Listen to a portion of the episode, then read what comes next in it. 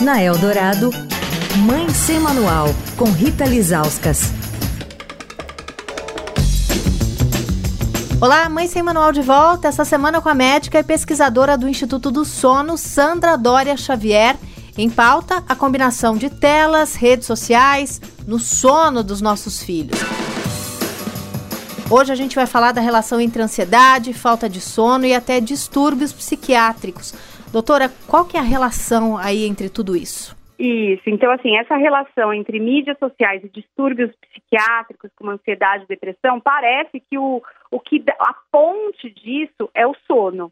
Então, que na medida em que você usa muito mídia social, fica muito realmente dependente da mídia social, você consequentemente tem um sono prejudicado, mais fragmentado, menos profundo, demora mais para iniciar o seu sono, ou então com um despertar precoce, e tudo isso pode ser a causa de, na realidade, você levar a um distúrbio psiquiátrico, seja depressão, seja ansiedade. Né? E, e, vira, e aí vira um ciclo vicioso, porque aí na medida em que eu tenho um distúrbio psiquiátrico, eu também tenho mais chance de ter um distúrbio do sono. E aí, quando eu tenho um distúrbio do sono, tem pacientes, por exemplo, que ao terem insônia, o que, que eles fazem?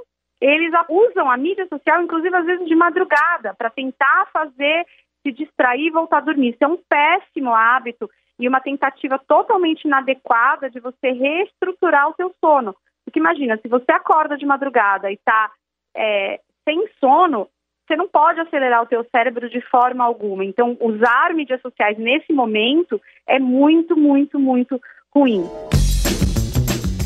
Quer falar com a coluna? Escreve para mãe sem manual, estadão.com. Rita Lisauskas para Rádio Dourado, a rádio dos melhores ouvintes. Você ouviu Mãe Sem Manual, com Rita Lisauskas.